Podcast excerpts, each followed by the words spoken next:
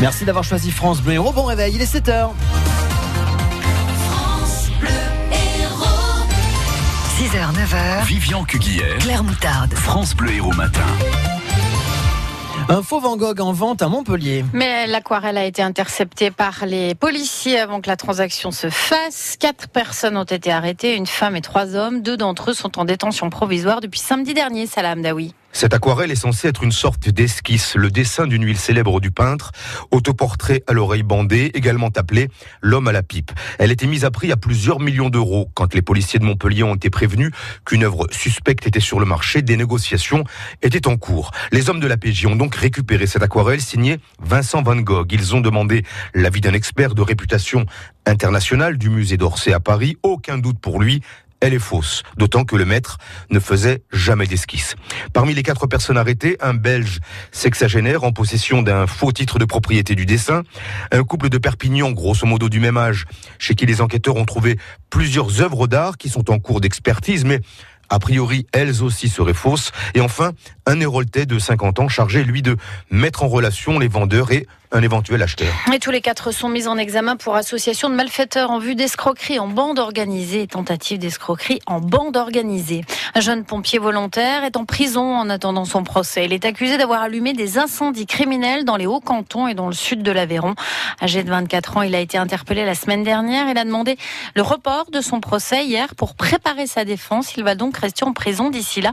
Ce sera au mois de mai. La relaxe pour un automobiliste qui avait tué un piéton à Sérignan. Oui, cet homme de 28 ans, employé de la mairie de Sérignan, était jugé hier par le tribunal de Béziers. En décembre 2017, il avait renversé un homme de 64 ans qui se rendait à pied euh, chez euh, son dentiste. Le conducteur a expliqué qu'il roulait à 30 km heure et qu'il n'avait pas vu le piéton à cause du soleil sur le pare-brise.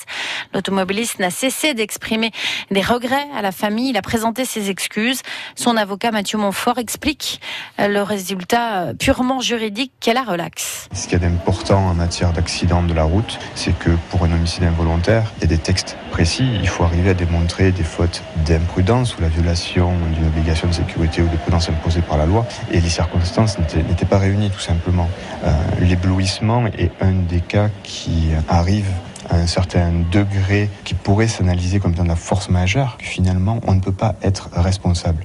Dans ce dossier, une des particularités, c'est que l'éblouissement était tel qu'il est intervenu également juste avant la, collision, parce que euh, mon client n'a même pas eu le temps de pouvoir freiner, qu'il avait déjà percuté la victime qui se trouvait dans un virage en dehors d'un passage piéton. Donc lui avait rempli toutes les obligations du bon conducteur, adapter sa vitesse, être parfaitement maître de son comportement. C'est pour cette raison-là qu'au niveau juridique, il était inconcevable qu'il ne puisse pas être relaxé. La famille de la victime ne fera pas appel.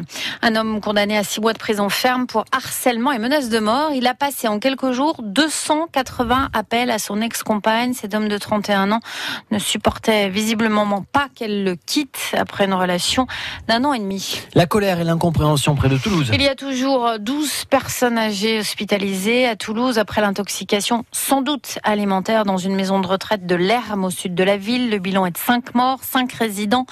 L'enquête en cours doit déterminer l'origine de la contamination, d'éventuelles fautes et responsabilités. Les familles devraient, elles, porter plainte. Emmanuel Courvoisier a perdu sa mère, Suzette, âgée de 75 ans. On cherche à savoir ce qui s'est passé avant d'accuser qui que ce soit. La seule façon d'avoir accès au dossier, c'est quand même de porter plainte on va se concerter entre frères et sœurs, mais je pense qu'on va porter plainte. Ouais. Ma maman devait manger mixé. Voilà. Ça veut dire que quand vous avez rencontré la direction, c'est pas un point qu'ils ont abordé avec vous? Non, non. Pourtant j'ai posé la question, mais j'ai pas eu de réponse. Je sais pas ce qu'ils savent. Je sais pas. C'est l'enquête qui nous le dira. Personne n'a envie de voir son parent intoxiqué. C'est juste pas normal. L'autopsie des corps est prévue aujourd'hui. La ministre de la Santé, Agnès Buzyn, se rend sur place. Le procès tapis, le parquet de Paris a requis hier soir des peines de prison ferme à l'encontre de trois des prévenus de l'arbitrage qui avait accordé 400 millions d'euros à Bernard Tapie en 2008, de 18 mois à 5 ans d'emprisonnement ferme. 75% des radars fixes ont été détruits ou dégradés ces derniers mois, notamment depuis le début du mouvement des Gilets jaunes, mais leur remplacement prend un peu plus de temps que prévu car le ministère souhaite mettre en place des radars plus solides, des radars dits tourelles de nouvelle génération qui devraient être euh, installés en partie cette année. 400 en 2019, trois fois plus en 2020, nous dit-on. Les tarifs réglementés de l'électricité vont augmenter euh, cet été, augmentation de 6% euh, d'après François de Rugy, le ministre de la Transition écologique. C'est confirmé. Le mois de mars est un mois record en matière de sécheresse sur de nombreuses communes du département de l'Hérault. Il n'a quasiment pas plu sur la plaine. 0,2 mm seulement sur Montpellier. La moyenne d'un mois de mars étant de 34 mm. Euh, ce mois a été un véritable mois de printemps, plus de 25 degrés dans les dix derniers jours et il a même fait jusqu'à 27 degrés 2 à Béziers. C'était le 23 mars. Huit maires de la métropole de Montpellier vont porter plainte contre Philippe Sorel. Des maires qui protestent contre le courrier envoyé par le président de la métropole à leurs administrés en février. Un courrier dans lequel Philippe Sorel s'indignait du vote de certains maires contre le budget. Le parquet antiterroriste s'est saisi hier de l'enquête sur la découverte d'engins explosifs à Bastia. Deux charges retrouvées devant deux centres des finances publiques. Aucune n'a explosé. Des découvertes qui interviennent à trois jours d'un voyage d'Emmanuel Macron en Corse. En Algérie, Abdelaziz Bouteflika va démissionner avant le 28 avril. Une déclaration officielle est intervenue hier un peu après l'annonce de la formation d'un nouveau gouvernement. France Bleu Héros 7h6, c'est la journée mondiale de l'autisme. On évoque 600 000 adultes autistes, dont seulement 75 000 sont diagnostiqués, sachant que c'est très difficile de diagnostiquer un enfant autiste.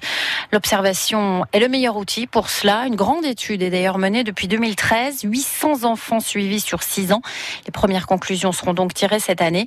Une partie de ces enfants est suivie par le CHU de Montpellier, par la professeure Amaria Bagdali, euh, pédopsychiatre à l'hôpital, responsable du centre de ressources autisme et chercheur à l'INSEE et elle constate une hausse importante du nombre de cas en 50 ans. Par exemple, les enfants de 8 ans, c'est 1% des enfants de, de, 8 ans. Cette augmentation de la prévalence euh, pose question sur les raisons de cette euh, augmentation qui est peut-être liée à l'amélioration du diagnostic, mais pas seulement. On sait que l'autisme est une condition qui est complexe et multifactorielle. Ce n'est pas uniquement une maladie génétique. Il y a des recherches qui se font dans des champs variés comme le rôle de la pollution, des perturbateurs endocriniens, l'avancée euh, en âge des parents, le rôle de l'alimentation, etc. Notre étude, elle vise à une meilleure prévention des déterminants de l'autisme. Donc, dans un premier temps, c'est quels sont les facteurs de risque. Et donc, on peut effectivement aller vers une médecine personnalisée et vers de la prévention, par exemple en identifiant des facteurs de risque modifiables. Exemple, des médicaments qui, pris pendant la grossesse, pourraient entraîner un risque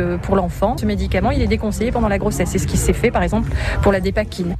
Et l'invité de France Bleu Héros à 8h10, c'est Fabienne Suche, maman d'un homme autiste de 25 ans qui porte un projet d'accompagnement de jeunes autistes euh, adultes en colocation qui n'ont pas trouvé leur place dans des structures spécialisées.